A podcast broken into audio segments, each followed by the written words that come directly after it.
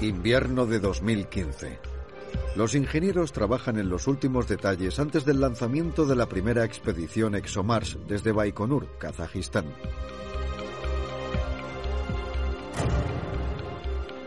La nave transportará un satélite y un módulo de aterrizaje hasta Marte. Viajará aproximadamente 500 millones de kilómetros antes de llegar al planeta rojo. El objetivo de la misión es intentar encontrar algún vínculo entre la atmósfera del planeta y evidencias de vida en Marte. La vida de la Tierra la podrían haber iniciado meteoritos provenientes de Marte. La expedición tendrá que hacer frente a desafíos aparentemente insuperables. Mi primera reacción fue, Dios mío, hemos perdido la misión. Cruzamos los dedos. Un solo error podría arruinarlo todo.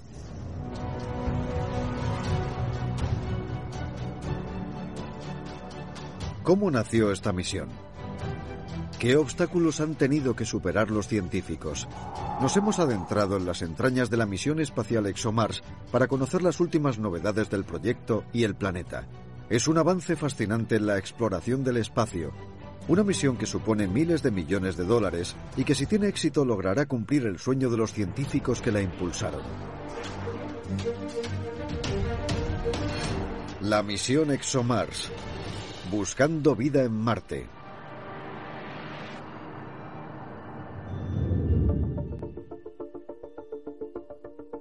Es la primera misión de aterrizaje en Marte de la Agencia Espacial Europea, la ESA. El programa ExoMars se puso en marcha tras el éxito de la misión de la sonda Mars Express 2003 de la ESA. La ESA quiere demostrar al mundo que puede conseguir aterrizar en Marte. Y el programa tiene como propósito dar respuesta a la eterna pregunta de si alguna vez existió vida en Marte. Cada vez que lanzamos una sonda espacial a Marte, aguantamos la respiración y esperamos, mientras pensamos que irá mal esta vez. Si nos fijamos en el universo con tantas y tantas galaxias, estrellas y planetas, la probabilidad de que seamos sus únicos habitantes es muy pequeña. El programa ExoMars de la Agencia Espacial Europa tiene dos misiones que cumplir con cuatro años de diferencia. El primer lanzamiento ha de tener éxito, ya que el resto de la expedición depende de ello. La misión ExoMars 2016 posicionará un satélite alrededor de Marte que estudiará la atmósfera. El segundo componente es el módulo de aterrizaje, el cual enseñará a Europa cómo aterrizar en Marte. Los dos módulos viajarán juntos, pero los objetivos de sus misiones son muy diferentes. El satélite analizará la atmósfera desde la órbita de Marte y asegurará la comunicación entre la Tierra y el módulo de aterrizaje durante el descenso. El módulo llamado Schiaparelli, en honor al astrónomo italiano del siglo XIX, pondrá a prueba la tecnología de la ESA para llevar a cabo maniobras de aterrizaje de una sonda en Marte. Cuatro años más tarde, se unirá al satélite y al módulo un rover Marte con capacidad de analizar el suelo del planeta hasta una profundidad de dos metros y de trasladarse por la superficie. Hemos detectado que hubo ríos, lagos y probablemente océanos, así que podría haber habido algún tipo de vida. Eso no significa que vayamos a encontrarnos marcianos corriendo por el planeta, pero sin duda sí podría existir algún tipo de vida. La Agencia Espacial Europea ha de hacer frente a multitud de obstáculos para completar esta misión. Una misión como la ExoMars siempre genera mucha intriga, sobre todo a mí. Cada avance representa un desafío. En cualquier momento puede surgir un error o un incidente.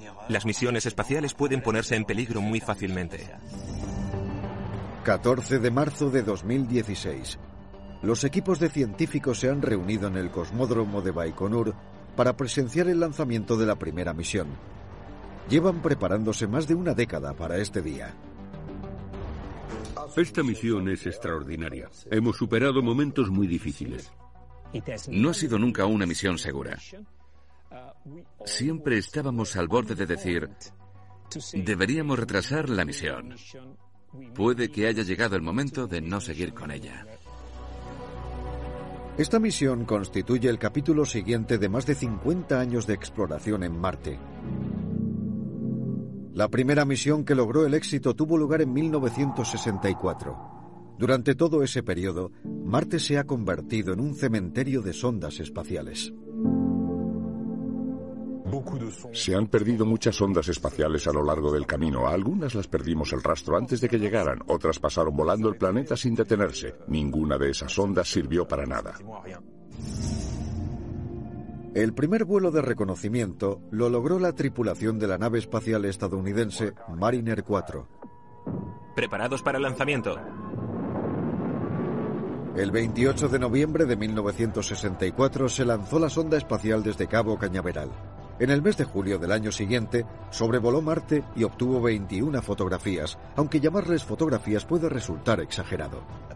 La primera imagen salió del laboratorio de retropropulsión como una secuencia de números. Los científicos tardaron mucho tiempo en convertirlos en una fotografía.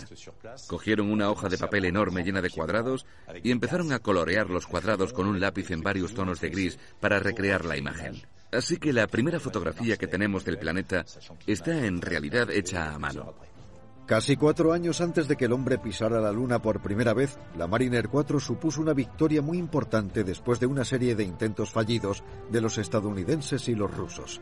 Las imágenes enviadas por la Mariner 4 mostraban a Marte como un planeta árido y hostil cubierto de cráteres. La Mariner 4 nos dio una impresión equivocada del planeta porque mostraba numerosos cráteres.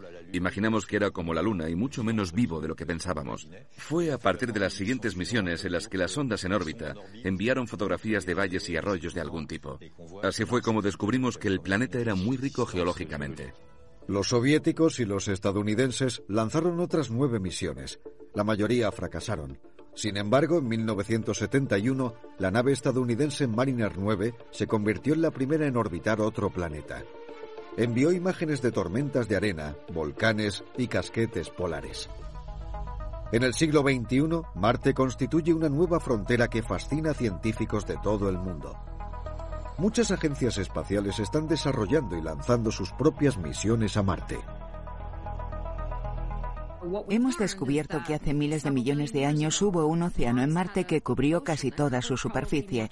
Ese océano permaneció unos mil millones de años. Eso es muy importante para responder a si las condiciones en Marte eran favorables al desarrollo de vida.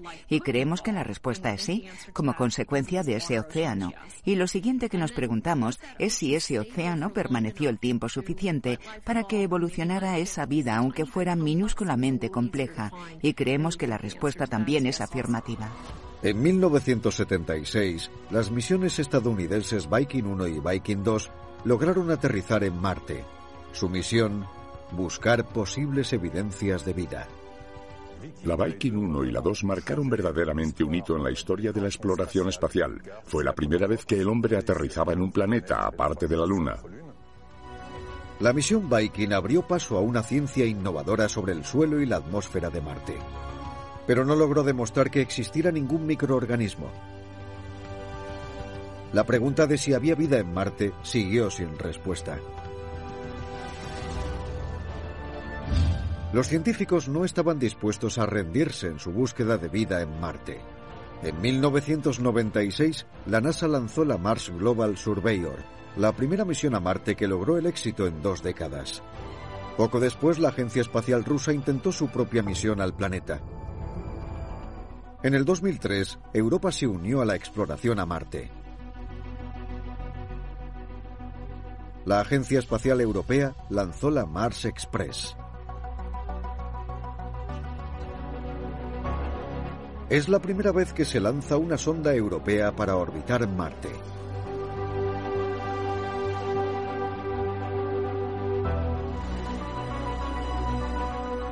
El primer proyecto de la misión ExoMars incluía un aterrizador y un rover que transportaba instrumental científico. Los dos módulos se lanzaron con un cohete Soyuz ruso.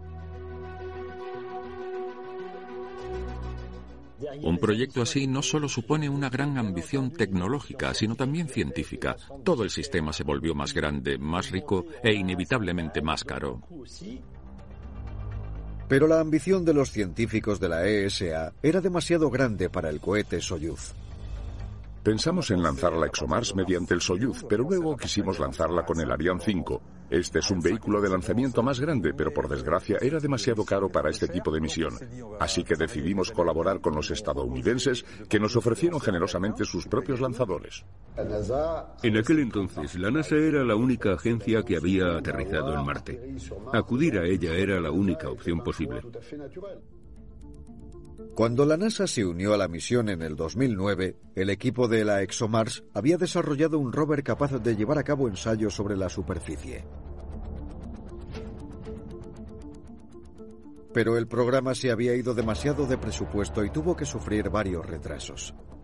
El nuevo socio parecía ser beneficioso para las agencias, pero acabó creando nuevos problemas para el equipo de la ExoMars. Después de que la NASA se uniera al programa ExoMars, el lanzamiento se retrasó en varias ocasiones. Finalmente, la decisión fue utilizar el cohete estadounidense Atlas. Lo que era más importante es que las agencias espaciales iban a enviar primero un módulo de aterrizaje para hacer maniobras y un satélite para después lanzar el rover. El lanzamiento de la primera parte de la misión se programó para el 2016 y el rover de la ExoMars para el 2018 se lanzaría con un segundo rover diseñado por la NASA. ¿Podría ser la Tierra el único planeta en el que hubiera vida? Durante mucho tiempo los científicos pensaron que había vida en Marte. Hasta la década de los 60 se interpretaban los cambios de color sobre la superficie del planeta como una posible presencia de vegetación. El vuelo de reconocimiento de la Mariner confirmó que no era cierto, pero las preguntas sobre la superficie de Marte continuaron. La Tierra es el único planeta del sistema solar que contiene agua en forma líquida, pero creemos que había agua líquida en Marte y que desapareció al cabo de cientos de millones de años. Sabemos que hace 3 o 4 mil millones de años había lagos y ríos en Marte, igual que en la Tierra. Fue en ese mismo periodo cuando surgió la vida en la Tierra, así que ¿por qué no también en Marte? Si existiera no sería una vida como la de la Tierra, sería en forma de microorganismos celulares en un estado muy primitivo. Podría haber seres unicelulares a base de estructuras muy simples como las bacterias, las proteobacterias, los virus. Si ese tipo de cosas existieran, tendríamos que ser capaces de identificarlas e incluso analizarlas sobre el terreno. La búsqueda de evidencias de vida fuera de la Tierra es el centro mismo de la exobiología. La exobiología está intentando averiguar si es posible la vida fuera de nuestro planeta. La respuesta a esa pregunta da lugar a otra sobre la forma de vida que surgió en la Tierra. ¿La vida es mundana en el universo? ¿Es rara? ¿Es única? Marte es un entorno muy duro, probablemente demasiado duro para el ser humano. Su diámetro es aproximadamente la mitad del de la Tierra y la temperatura media es de menos de 62 grados centígrados. Marte es un planeta muy duro. Hay diferencias de temperaturas de 100 grados entre el día y la noche. Por la noche hace mucho frío, mucho frío, menos de 120 grados centígrados. En Marte la presión atmosférica es muy baja. Se parece bastante a la que se puede dar en la Tierra a una altitud de 35 kilómetros. El aire que te rodea es frío, pero no es muy denso, así que no tienes la sensación de tener frío. Las fuertes tormentas de arena que abarcan continentes son frecuentes en el planeta. La atmósfera de Marte es completamente diferente de la nuestra. El 96% es dióxido de carbono. La capa de la atmósfera en Marte es muy fina, así que aunque el viento pueda alcanzar velocidades altas y sople mucha arena, la atmósfera es tan delgada que no tiene mucha potencia de empuje.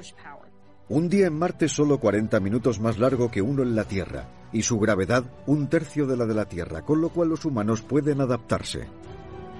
En Marte pesarías 0,38 veces tu peso real, es casi un tercio. Yo peso unos 75 kilos, lo que equivale a 28 kilos en Marte.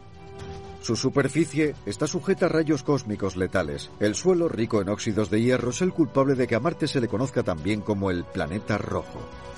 La superficie de Marte tiene en realidad un tono rojizo y la atmósfera, en vez de ser como la de la Tierra, en la que vemos durante el día el bonito cielo azul despejado, tiene un aspecto ligeramente rosado, a causa del polvo de Marte que está suspendido en la atmósfera. Es rojo y se le conoce como el planeta oxidado. Es interesante porque desde donde estamos el Sol se ve de color naranja cuando se pone, ya que atraviesa la atmósfera.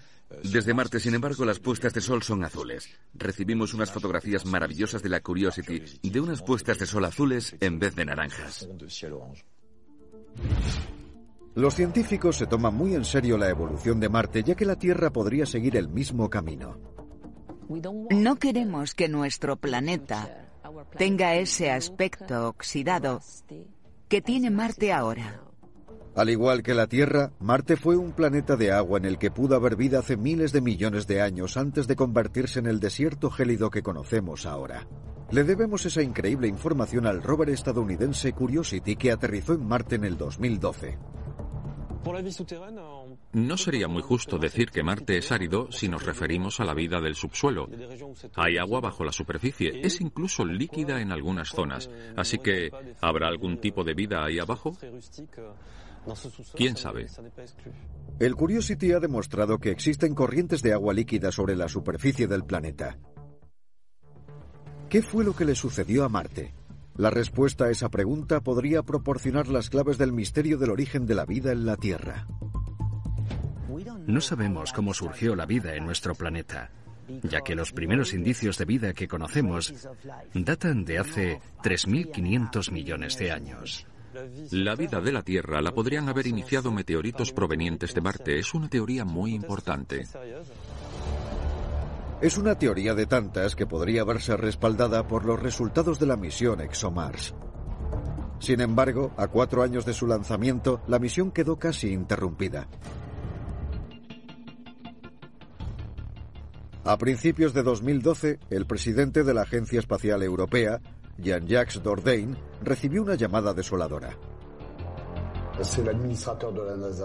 El director de la NASA, Charles Bolden, me telefoneó personalmente para decirme que la NASA no podía colaborar con ExoMars como habíamos acordado. Fue un golpe muy duro. La NASA abandonó el proyecto ExoMars porque no podía asegurar la financiación para ambas misiones. Yo estaba en los Estados Unidos y la gente de la NASA me decía que lo sentía mucho, pero que tenían que dejar el proyecto. Cuando pones mucha energía y la dinámica está en marcha y de repente te encuentras con algo que parece que lo va a parar, que lo va a detener todo, obviamente te vienes abajo. Los rusos lo vieron como una oportunidad para participar en la misión ExoMars. Marte suponía un reto personal para los rusos después de haber sufrido tantos reveses y fallos técnicos.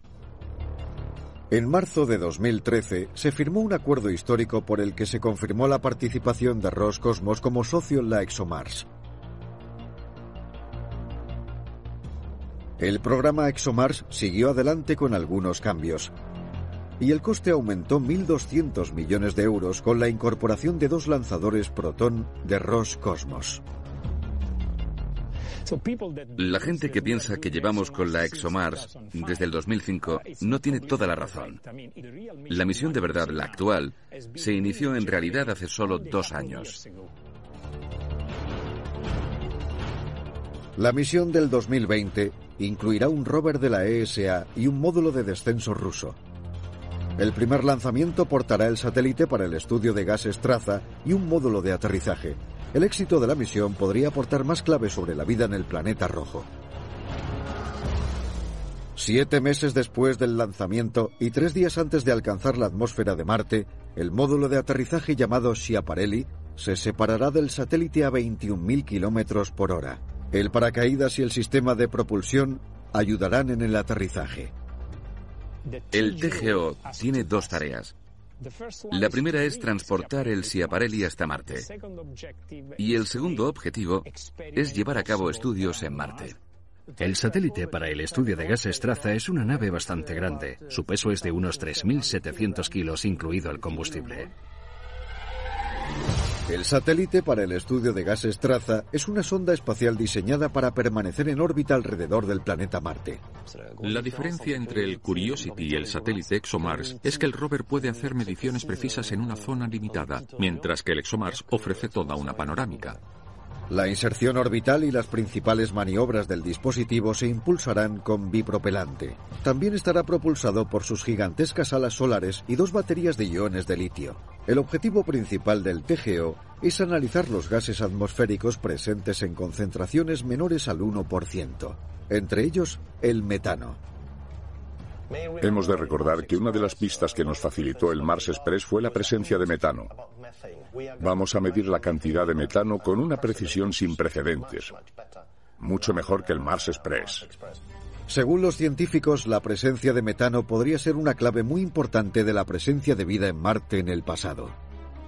El metano siempre se libera de algo y como tiene una vida relativamente corta, tenemos razones para creer que una oleada de metano solo dura 300 años.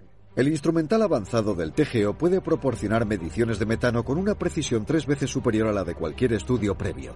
Además, es capaz de detectar una señal isotópica distinta en las moléculas de metano que podría revelar si su origen es biológico o geológico. Si el metano en Marte tuviera un origen biológico, sería un descubrimiento extraordinario. No sabemos si este metano proviene de la descomposición orgánica. Si fuera el caso, sería sin duda una prueba. El satélite de Marte también podrá escanear la superficie del planeta para buscar agua congelada y funcionará como recurso de comunicación entre el Schiaparelli y la Tierra y el rover y la Tierra. Nos comunicaremos con la nave varias horas al día para recopilar información. Tres días antes de alcanzar la atmósfera, el módulo Schiaparelli se soltará del satélite y empezará su descenso hacia Marte. La ESA nunca ha llevado a cabo una misión de aterrizaje en Marte y tiene mucho que demostrar. El Schiaparelli es un módulo demostrador de entrada, descenso y aterrizaje cuyo objetivo es probar que somos capaces de enviar una nave a Marte que no se autodestruya y que pueda trabajar sobre la superficie. En el 2016 hemos demostrado que podemos aterrizar. En el 2018 la misión la formará una plataforma de superficie mayor y transportará a nuestro bebé, nuestro rover, que es extraordinario. En octubre, cuando el satélite libere el Schiaparelli, atravesará la atmósfera marciana a una velocidad de 21.000 kilómetros por hora. El escudo térmico aerodinámico protegerá al módulo de temperaturas de 1500 grados centígrados. La primera etapa será una prueba real de las simulaciones llevadas a cabo por los ingenieros. La cuestión es que en Marte todo es completamente diferente. La composición de la atmósfera es diferente. La densidad de la atmósfera es diferente. La gravedad también es diferente. Así que ninguno de estos tres elementos se puede simular realmente en la Tierra. Dependemos de los modelos y tenemos que confiar en que nuestros modelos son correctos. El módulo está equipado con una serie de sensores para monitorizar toda la información de aterrizaje. La tecnología de sensores y cotón de la CNS funciona como los sistemas de navegación que llevan los camiones. Medirá el flujo térmico por radiación en la parte superior del módulo. El Schiaparelli llegará a Marte en una estación especialmente difícil. El Schiaparelli atravesará la atmósfera durante una época de tormentas de arena, así que podremos acceder a aspectos muy específicos de la atmósfera que no se han analizado nunca. Marte tiene unos paisajes impresionantes. Por ejemplo, tiene el volcán más grande de todo el sistema solar, con casi 28.000 metros de altitud y del tamaño de Alemania. También tiene llanuras muy bajas. De hecho, hay de 5 a 7 mil metros de diferencia de altitud entre el hemisferio sur y el hemisferio norte. El Schiaparelli seguirá el ejemplo del rover estadounidense Opportunity y aterrizará en una llanura volcánica conocida como Meridiani Planum, una de las zonas más planas y seguras de Marte. El Schiaparelli pesa casi 600 kilos. El paracaídas se desplegará para reducir la velocidad durante el aterrizaje es imprescindible para evitar que se estrelle, ya que la atmósfera marciana es mucho más delgada que la de la Tierra. Es un paracaídas supersónico como el del Match 2. Normalmente un paracaídas es un elemento muy simple. Todo el mundo sabe cómo funciona. Sin embargo, en Marte no resulta tan obvio. El Schiaparelli aterrizará siguiendo un programa automatizado, ya que no es posible la intervención humana a tiempo real. La información recopilada será de gran ayuda para la siguiente etapa de la misión. Muchas de las tecnologías que utilicemos en el primer aterrizaje se utilizarán también en el segundo. El mismo tipo de paracaídas, el mismo tipo de sistema informático. Así que esperamos que la primera misión de aterrizaje funcione bien. El módulo también proporcionará las primeras mediciones cuando se detenga. Al equipo no le fue sencillo decidir qué instrumental incluir. Al principio contemplamos la idea de una plataforma con un sismómetro, estaciones meteorológicas y otros instrumentos climáticos centrados en observar los flujos térmicos subterráneos y cosas así. Pero tenemos ciertos límites. En primer lugar es demasiado. En segundo lugar el presupuesto, por no mencionar el plazo para desarrollar este instrumental. Mediremos las señales eléctricas sobre la superficie. Es algo que se va a hacer por primera vez en Marte. Las señales eléctricas podrían explicar algunos de los fenómenos que se dan en la superficie del planeta, como los remolinos o tornados de polvo que aparecen y desaparecen sin explicación. La ESA está trabajando con empresas privadas y agencias espaciales de distintos países para aprovechar toda la experiencia colectiva. Tails, Alenia Space, se encarga de la gestión del proyecto en Cannes y en Turín. La CNES, la Agencia Espacial Francesa, está trabajando en dos instrumentos para el rover. Con la ayuda de estas agencias espaciales y las empresas privadas, la ESA ha construido un módulo cuidadosamente desarrollado. ExoMars 2016 será la sonda más potente que se ha enviado a Marte. En el centro de la Tail Salenia de Turín, tras estas puertas, los ingenieros y técnicos trabajan en el sistema de cableado para el módulo. Ninguno de los componentes electrónicos a bordo de los satélites son como los que encontramos en la tecnología moderna. Cuando atraviesas la capa de protección de la magnetosfera de la Tierra, existen muchos rayos peligrosos, fuertes iones, rayos cósmicos y corrientes de viento solar. Así que nuestros componentes electrónicos son resistentes a la radiación, están reforzados para que nuestros módulos sigan funcionando a su llegada. Los técnicos utilizan componentes para construir la estructura del TGO y el Schiaparelli diseñados para viajar decenas de millones de kilómetros. Los materiales han de ser muy resistentes y lo más ligeros posibles, lo cual parece imposible de conseguir. Hemos utilizado material compuesto y estructuras de nido de abeja a las que añadimos dos enormes tanques de combustible y combustión para los motores. Por último, envolvemos todo con termoprotección. La sala blanca del laboratorio es uno de los lugares más seguros y más limpios de la Tierra. No podemos enviar algo a Marte sin tomar antes una serie de precauciones. Todo ha de ser esterilizado. La sala blanca es más limpia que el quirófano más limpio que puedas encontrar. Los componentes de la misión ExoMars se limpian y se esterilizan en esta sala. El proceso se repetirá antes del despegue para evitar que el Schiaparelli contamine Marte durante los días que realice los experimentos.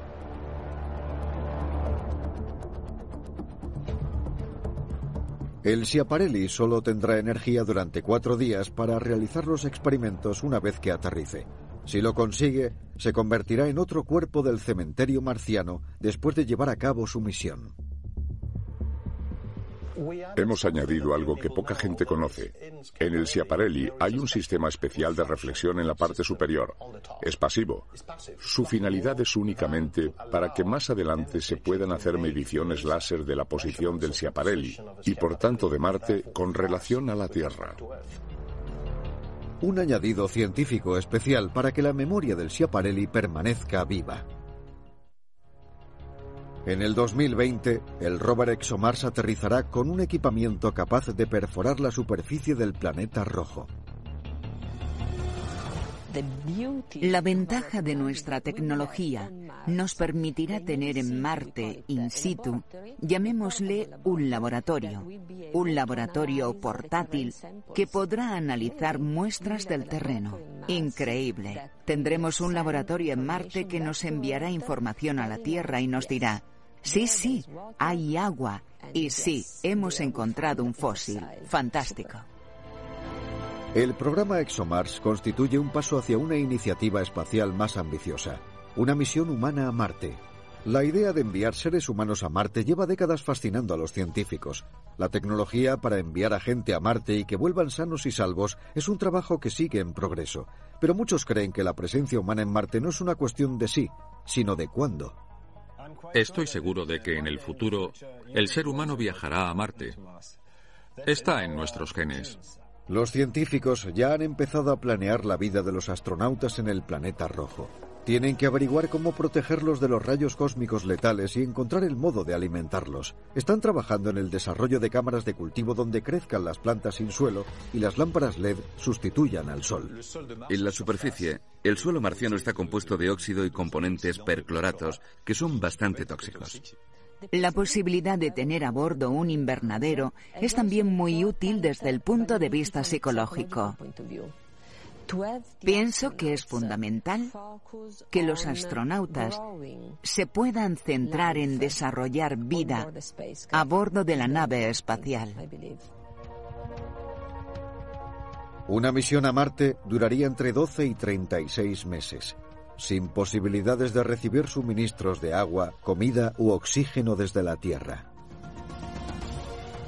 Hay que llevar toneladas de consumibles cuando se abandone la tierra para satisfacer las necesidades de la gente. Una de las soluciones propuestas es reciclar los recursos vitales.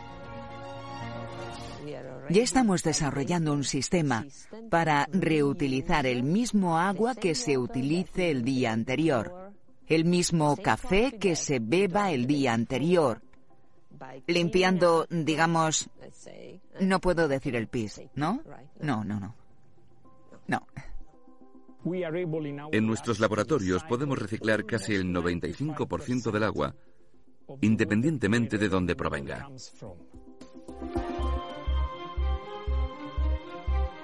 Pero antes de que una misión tripulada a Marte se convierta en realidad, las agencias espaciales de todo el mundo están trabajando en resolver otro problema, una misión de retorno de muestras de Marte.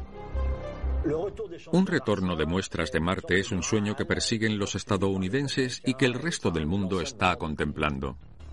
Y por muy sofisticados que sean los laboratorios del Curiosity y ExoMars, no están a la altura de los de la Tierra. Aún no podemos minimizar los instrumentos que necesitamos enviar a Marte para poner una fecha geológica a las muestras del suelo. Todavía queda mucho trabajo antes de que se pueda lanzar una misión tripulada a Marte pero está al alcance. Si la competencia fuera tan salvaje como la de los rusos y los estadounidenses en los 60, seguramente estaríamos en Marte dentro de 10 años.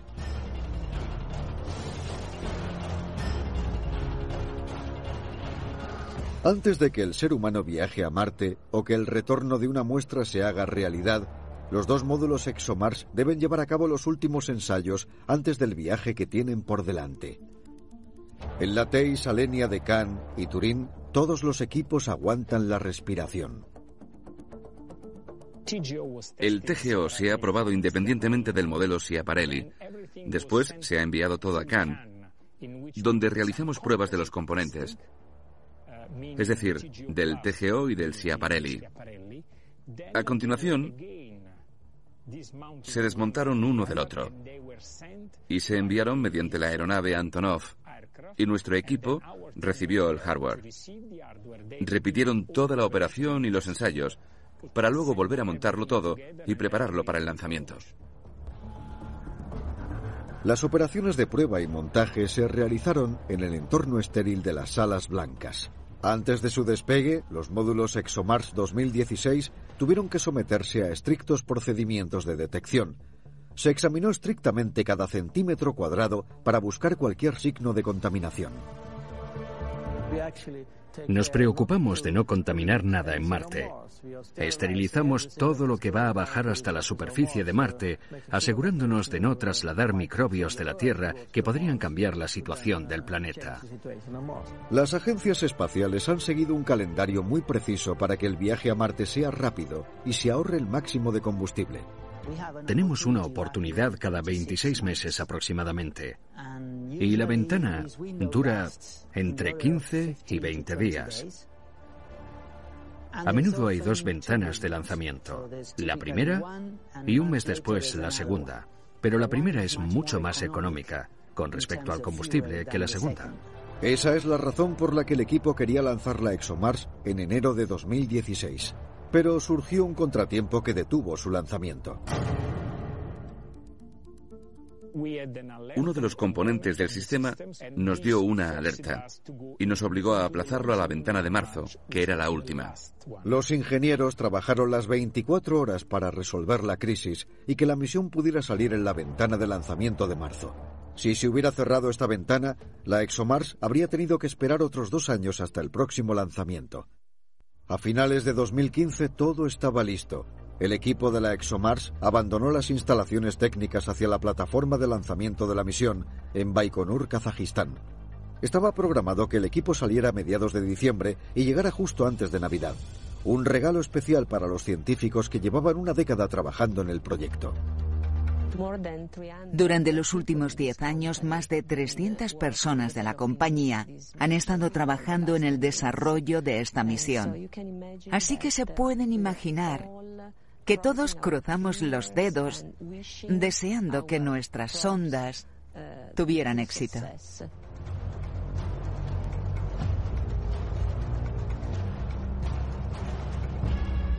Marzo de 2016. Se aproxima la fecha de lanzamiento. Baikonur, formado por kilómetros de desierto y sometido a condiciones climáticas muy duras, fue elegido como plataforma de lanzamiento por la URSS hace más de 60 años.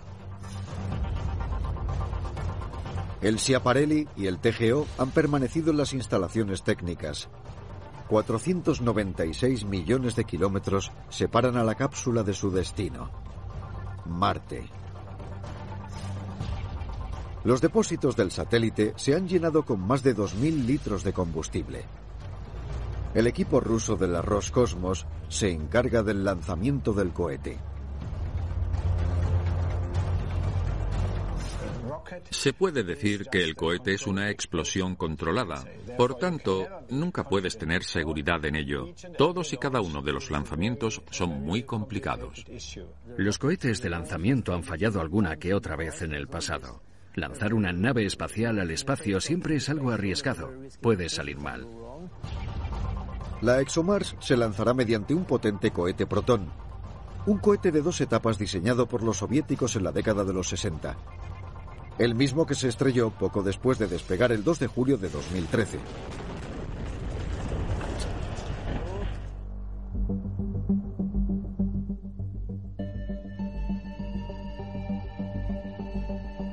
El cohete Proton está en la plataforma de lanzamiento y la nave ExoMars se ha instalado en el morro del lanzador. Si todo va bien, 10 horas y 45 minutos después del lanzamiento, el Proton liberará su carga y la misión ExoMars pondrá rumbo hacia Marte. El programa de lanzamiento está rigurosamente orquestado, perfectamente sincronizado. Un lanzamiento, seguido por una inserción orbital y seguido de una puesta en órbita alrededor de Marte, requiere una serie de mecanismos de arranque, rearranque, verificaciones, controles robóticos, software, etc. Todo increíblemente complejo. Un solo error podría arruinarlo todo. A las 3 y 31 minutos de la tarde, hora local, el cohete Proton despegará. La fase de ascensión durará unos 10 minutos hasta que se separe la tercera etapa. Después de cuatro encendidos, la etapa final del lanzador Proton situó la ExoMars en una trayectoria de escape y la liberó. El TGO desplegará sus paneles solares y las antenas de comunicación. En octubre de 2016, después de siete meses de viaje, por fin se alcanzará Marte. La siguiente fase decisiva será en octubre del 2016. La sonda ExoMars estará próxima a Marte. Cuatro días antes de su llegada, liberará el módulo Schiaparelli, que continuará su trayectoria hasta entrar en la atmósfera cuatro días después. A continuación, el orbitador, el futuro satélite ExoMars, hará una pequeña maniobra para evitar Marte, sobrevolando de cerca, antes de volver a encender sus motores. La Agencia Espacial Europea utilizará una técnica de aerofrenado para situar el TGO a una órbita baja alrededor de Marte. Vamos a aprovechar la fricción de la atmósfera para hacer lo que llamamos una órbita circular y así aproximar más la sonda a Marte. Cada vez que pase cerca de Marte, entrará en la atmósfera, activará los frenos a lo que llamamos aerofrenado. Un mes tras otro, podremos rectificar la órbita.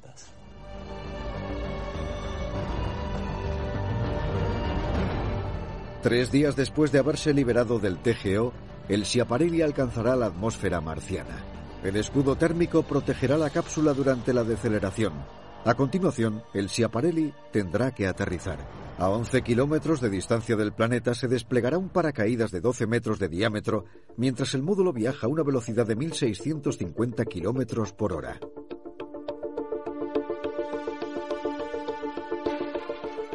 Desplegará un paracaídas para reducir la velocidad y encenderá el radar que lleva con él para determinar la distancia hasta el suelo. A 7 kilómetros de distancia se liberará el escudo térmico. El sistema de propulsión reducirá la velocidad del módulo hasta que esté cerca del suelo. En modo totalmente automático, se realizará el aterrizaje a no menos de un metro y medio del suelo. Y todos los motores se apagarán para que haya un pequeño choque a partir de una pieza del equipo que es una estructura resistente a los choques. Las dificultades están sobre todo en la última fase del control del sistema, ya que desde tierra no podemos hacer nada. Todo tiene que ser automático. Tenemos una plataforma en la que parte de la astronave chocará, impactará completamente y absorberá la mayor parte de la energía generada, así que esa parte de la plataforma está protegida. El Schiaparelli completará un aterrizaje controlado sin guía desde la Tierra. El TGO continuará su viaje a una órbita baja y empezará a detectar posibles gases traza. Toda la información se transmitirá a la Tierra.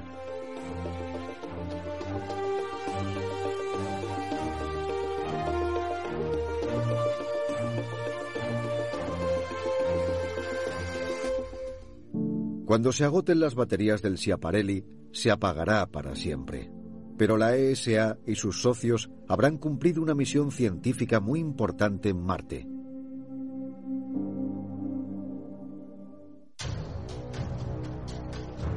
El momento del lanzamiento ha llegado. Decenas de periodistas y científicos han viajado hasta Baikonur para ver el lanzamiento.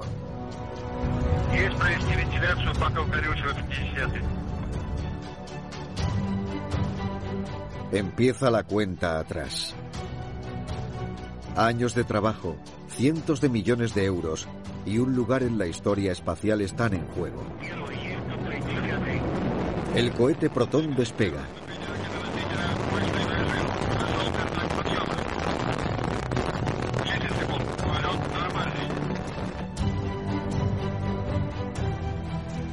El Proton ha despegado y la ExoMars 2016 ya está en marcha. Siento como un vacío, y hablo por mí, porque ExoMars me ha ocupado mucho tiempo. Depresión, alegría, avances, retrocesos. Y cuando ves el lanzamiento, te preguntas un poco, ¿y ahora qué voy a hacer?